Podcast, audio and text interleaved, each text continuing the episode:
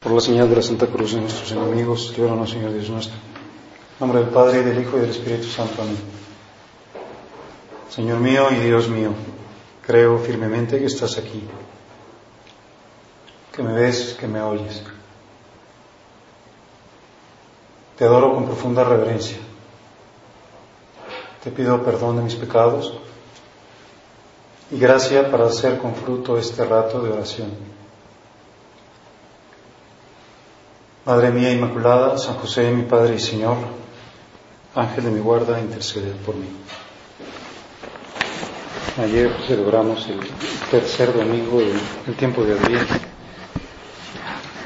Podríamos pensar que todavía estamos como en un momento muy bueno para, pues, como meditar profundamente el misterio de la Navidad, irnos sintonizando nuestra cabeza y nuestro corazón con este prodigio, porque como sabemos el Mesías, la idea del Mesías, pues no se produjo de repente, sino que pasaron miles y miles de años, verdaderamente, pues quizá a los ojos de los hombres pueden haber parecido muchísimos, muchísimos, muchísimos años que los hombres anhelaban un redentor desde el momento en que Adán y Eva son expulsados del paraíso, ya lo relata el capítulo tercero del Génesis, Dios hace esa profecía, hablándole a la serpiente, pondré enemistad entre ti y la mujer, entre su linaje y el tuyo. Por eso, pues María es eh, como el reverso de la medalla de Eva, porque si por Eva entró el pecado, pues por María entra la, salvación, la redención. Pero miles de años de la historia de la humanidad anhelando al Mesías. Dios va haciendo alianzas con su pueblo, va enviando profetas y enviando reyes para que no se pierda la esperanza del Mesías. Y mientras el pueblo judío padece derrotas, destierros, éxodos, humillaciones. Pero todo está formando parte del plan de Dios porque es muy grande lo que va a suceder. Y nosotros estamos pues también como de alguna manera en el adviento, como en esa espera, es decir, significa el adviento los miles de años del ansia de la humanidad. Dicen que si nosotros comparáramos las virtudes teologales con el tiempo litúrgico, la fe la podríamos equiparar a, la Pascua, a la resurrección de Cristo, que es la razón de nuestra fe, que Jesús haya vencido a la muerte. La esperanza es el adviento, estamos anhelando, estamos diciendo ya, ya viene, qué, qué deseos de que ya esté. Y la caridad es la Navidad, ya lo tienes, ya está como estaba en los brazos de María, ya está contigo.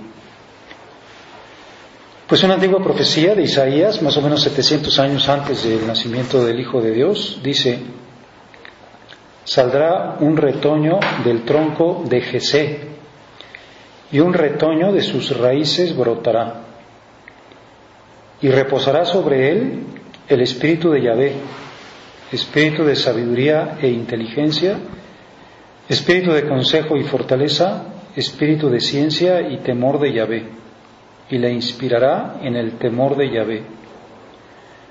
No juzgará por las apariencias ni sentenciará de oídas. Es un poema mesiánico. Dice, el que tú esperas vendrá del tronco de Jesé. Jesé es el padre del rey David. Y Jesucristo nació en cuanto a su condición de hombre del linaje de David. ¿Qué quiere decir esto cuando los evangelistas Mateo y Lucas nos, relatan la genealogía de Jesús? Pues sabemos que Mateo lo hace hasta Abraham, de Abraham hasta Cristo. Y Lucas lo hace hasta Adán. Lógicamente, cuando dice fulano es hijo de Mengano y de Mengano y de Mengano, bueno, pues puede haber muchos brincos puede haber muchas generaciones intermedias. Pero a los dos lo que les está interesante es decir, oye, ¿tú te das cuenta de que Dios viene de, tu mismo tronco? Es decir, de que está en tu árbol genealógico. de que es raíz de Jesé, o sea, carne y sangre de Adán, carne y sangre de tu misma raza, Dios es carne y sangre humana. Y otra vez, como decíamos, pues nos detenemos y hacemos oración y meditamos el prodigio y decimos, qué cosa más increíble que, que haya alguien que tiene, por ejemplo, un registro civil, o que tiene unos primos, o que tiene unos tíos, o que tiene unos abuelos, que tiene una madre, que es Dios. O sea, Dios está en una patria o en un clan, en un círculo familiar, en una tribu, en una región. Pues es lo que nosotros queremos reconocer, es verdaderamente hombre, verdaderamente carne y sangre nuestra. Somos tan cercanos a Dios que uno de nuestra estirpe es Dios. Por eso a lo largo de la historia de la Iglesia ha habido muchas herejías que han negado que, Jesús sea Dios. Muchas. Y sabemos también que, que todo aquel que niegue la humanidad o la divinidad de Cristo, pues no puede decirse cristiano. Se niega la divinidad y se niega la humanidad. Y ahora podemos, precisamente porque estamos celebrando la, Navidad, pues afirmar su santísima humanidad. Es hombre. Así como en Pascua, pues quizá podemos decir más claramente, es Dios porque vence a la muerte. Aquí decimos, oye, es, hombre, o sea, hay, hay unas lágrimas de, Dios, o hay un, unos, una sonrisa de Dios, un cuerpo de Dios, una sangre de Dios. Incluso podríamos decir unos balbuceos de un bebé Dios.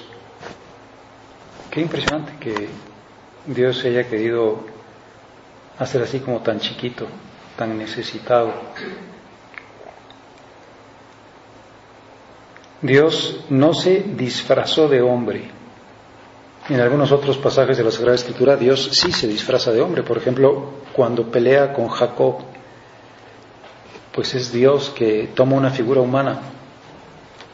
O también cuando unos misteriosos personajes, tres misteriosos personajes, se le aparecen a Abraham y Abraham mata uno de sus ganados y hace fuego con el arado y, alimenta a aquellos tres misteriosos personajes que le profetizan que, que en un año, al año siguiente, su mujer, Sara, Sarai, iba a tener un hijo.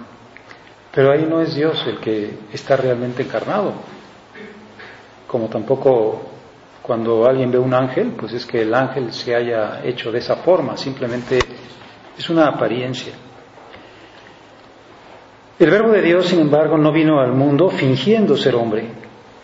Asumió con toda verdad nuestra naturaleza y sus consecuencias. Todas las consecuencias excepto el pecado. Y podemos decir, ¿y qué me dice a mí esto? Pues Jesús sabe lo que es cansarse, Jesús sabe lo que es experimentar soledad, Jesús sabe lo que es la tristeza, Jesús sabe lo que es la angustia, Jesús sabe lo que es el dolor físico, Jesús sabe lo que es la traición, y así sigue, porque sigue ahora, por ejemplo, sigue en este sagrario aquí con su naturaleza humana, y siempre podrá decir, oye, ¿Me tratas bien en este sagrario? ¿Me saludaste ahorita que llegaste? ¿Conectaste tu corazón con el mío o estás en la luna? Porque pues tienes la cabeza en otras cosas. Es que yo soy hombre, no fui hombre. Nada más fui hombre, soy hombre y seré hombre para siempre. Dice un autor cuando un político que hace campaña de su partido o de su puesto que quiere adquirir, se fotografía con mineros o con obreros o con campesinos o con quien sea, hace una foto con ellos, coloca sobre su cabeza un casco como el de ellos. ¿Pero es realmente obrero o minero? No, tan solo se disfrazó momentáneamente para posar así en la foto. El verbo de Dios no vino al mundo fingiendo ser hombre. asumió con toda verdad nuestra naturaleza y sus consecuencias, excepto el pecado. Y así, con su realidad de hombre, permanece para siempre a la diestra del Padre. Dios es hombre, Jesús es hombre, y podríamos seguir diciendo, Dios es judío, Dios es semita, Dios es hebreo. Cuando veas a los judíos por ahí, por Tecamachalco, por Polanco, por donde sea, o cuando veas a las judías, pues siempre piensa, bueno, esta es la, la raza de Dios, el pueblo de Dios, los consanguíneos de Dios.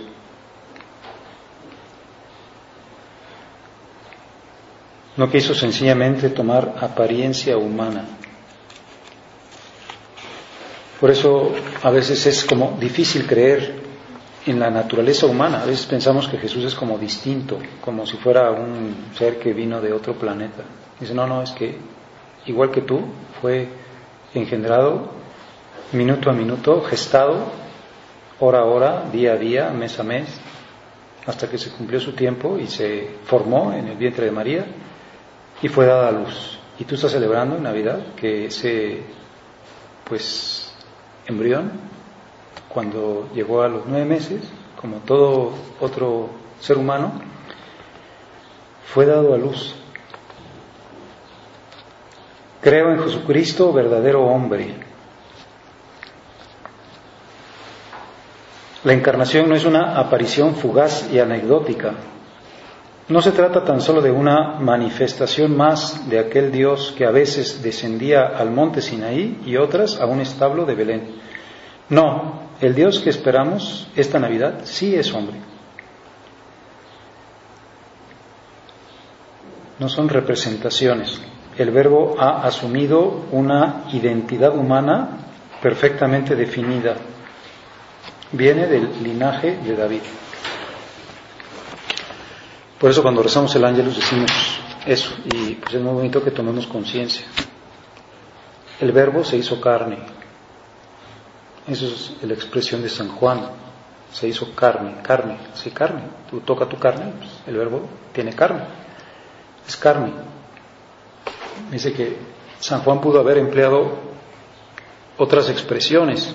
Pudo haber dicho, el verbo se hizo cuerpo, o el verbo se hizo hombre, soma, cuerpo, antropos.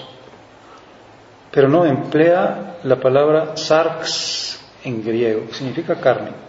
Ni soma ni antropos, que sea como más elevadito, por lo menos un poco. Sí, bueno, pues hombre, no, carne, se hizo carne, se encarnó.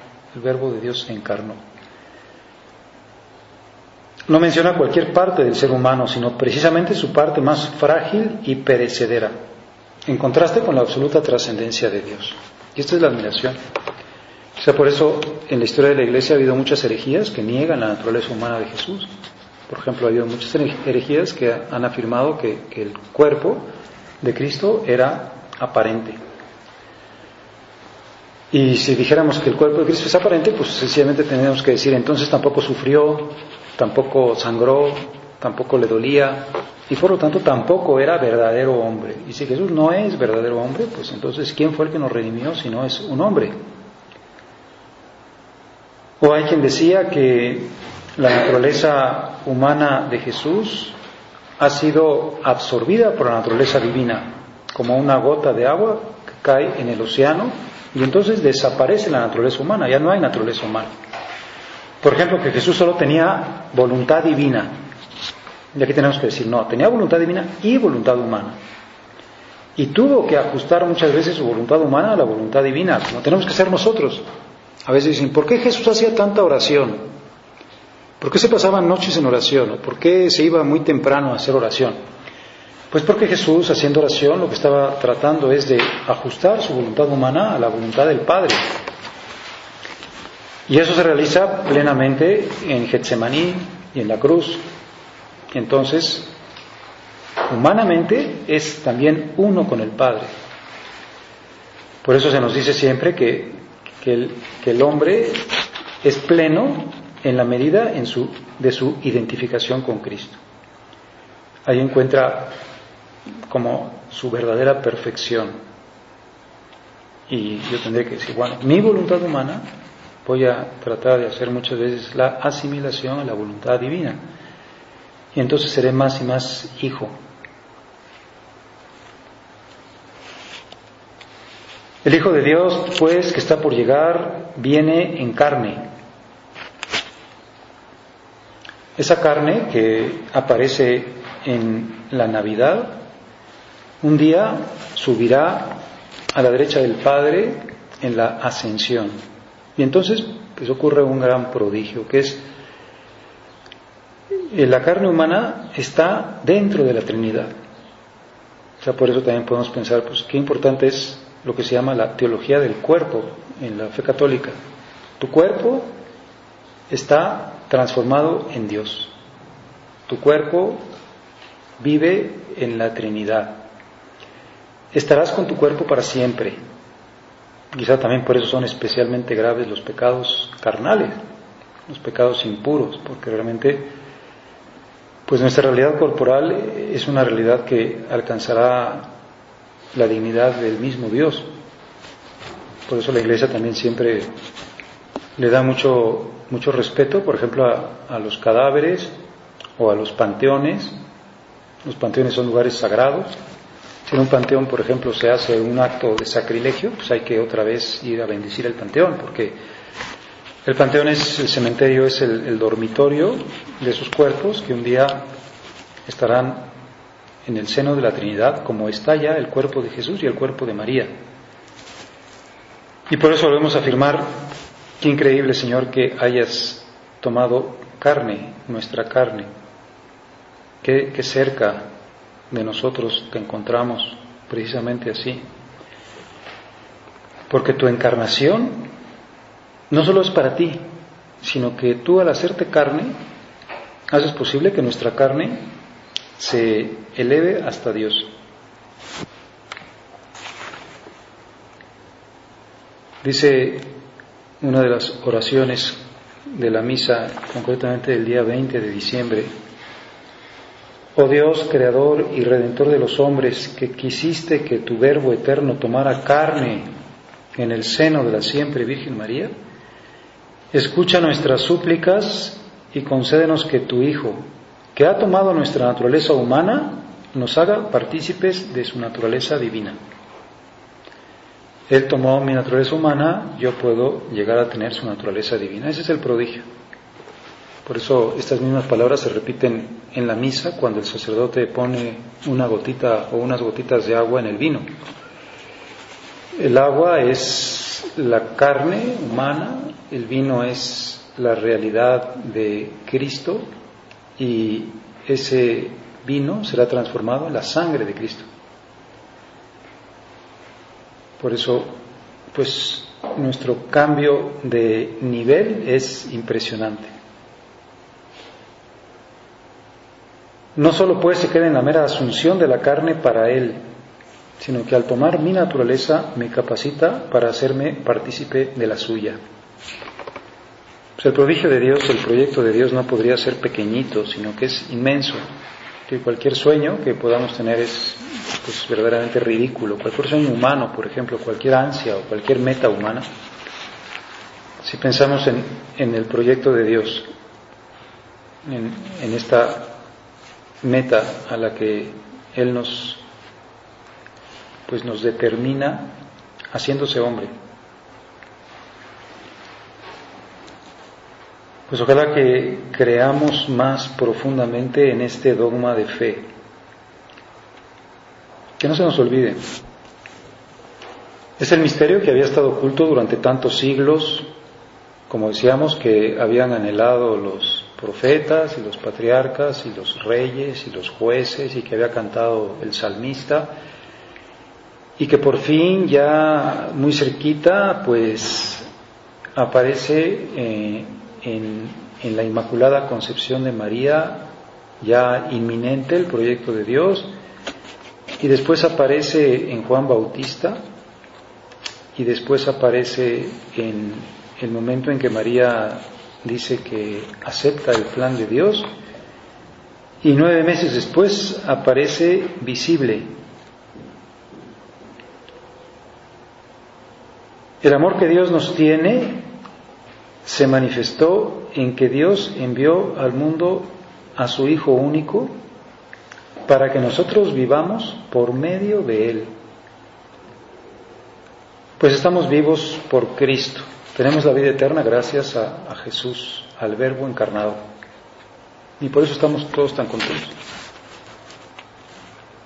Quizás si hiciéramos una encuesta, no sé, o, viéramos lo que la gente pone en sus casas, no sé, a mí me parece que a veces, si lo único que pusieron en sus casas fueron eh, trineos y, nieve y, Santa Claus y los renos y, las esferitas, pues puede ser que digan, oye, ¿no se te olvidó exactamente que estamos celebrando? ¿Por qué estás tan contento en Navidad? Pues porque es un prodigio que es absolutamente, pues para enmudecer. No, no, no podíamos pensar nada más maravilloso. Por eso San Pablo en, la carta a los filipenses que leíamos ayer en la misa, en la segunda lectura, dice, estén siempre alegres en el Señor, se lo repito, estén alegres. Estén alegres, o sea, el, el plan es espectacularmente maravilloso. Y luego dice, el Señor está cerca, ya viene, ya llega. Vamos a ser como los niños que dicen, ya, ya va a llegar, ya va a llegar, qué emoción. A lo mejor tiene más emoción porque llegue Santa Claus que porque llegue el niño Jesús, pero, pero nosotros sabemos por qué arranca toda esa felicidad. ¿De dónde viene? ¿A qué se debe?